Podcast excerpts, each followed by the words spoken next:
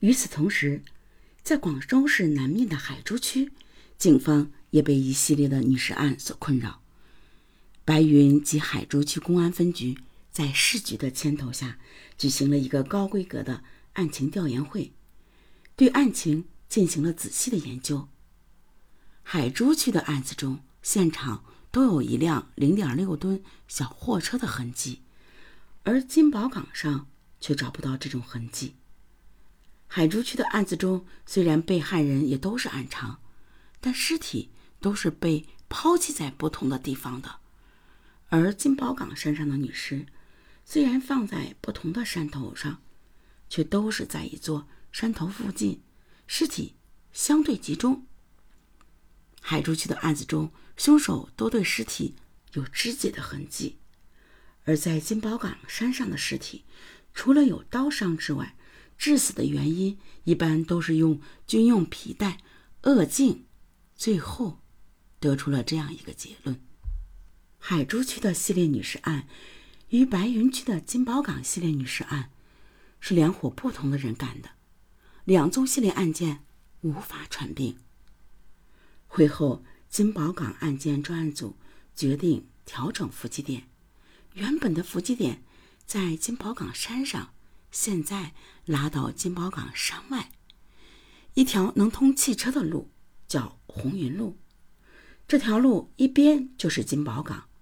而另一边则是同和汽修厂等单位所在的小山头，把伏击点设在这里，能将整条路及山上的小路都观察到。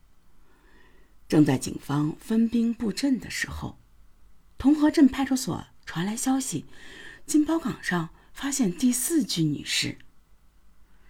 这具女尸是一名上山采药的人发现的。尸体位于一条上山的小路的路边，尸体全身赤裸，已经高度腐烂。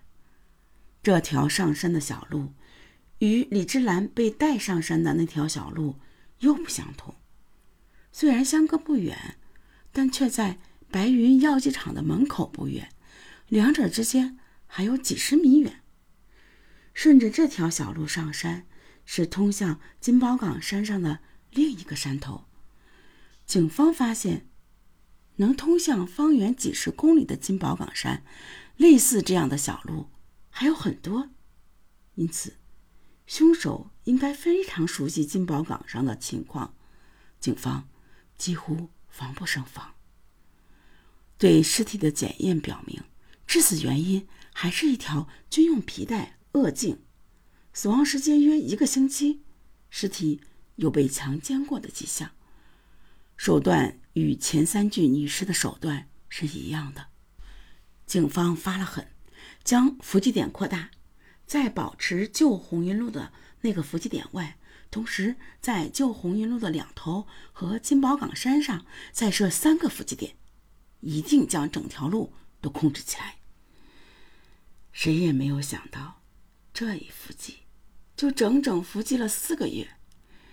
这四个月里，警方伏击小组成员克服了种种困难，无论是刮风还是下雨，无论是蚊虫叮咬还是生病倒下，几乎都成了他们的家常便饭。只是整整四个月过去了，曾在八月份有疯狂作案的杀鸡人，竟像是从地球上突然消失了的似的，一下子变得无影无踪了。因此。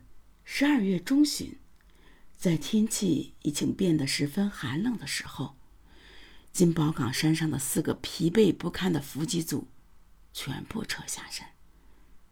就这样，警方在百般无奈之中跨入了一九九五年。这天，一九九五年三月五日晚上八点三十分，依旧是同和镇派出所值班室，值班的。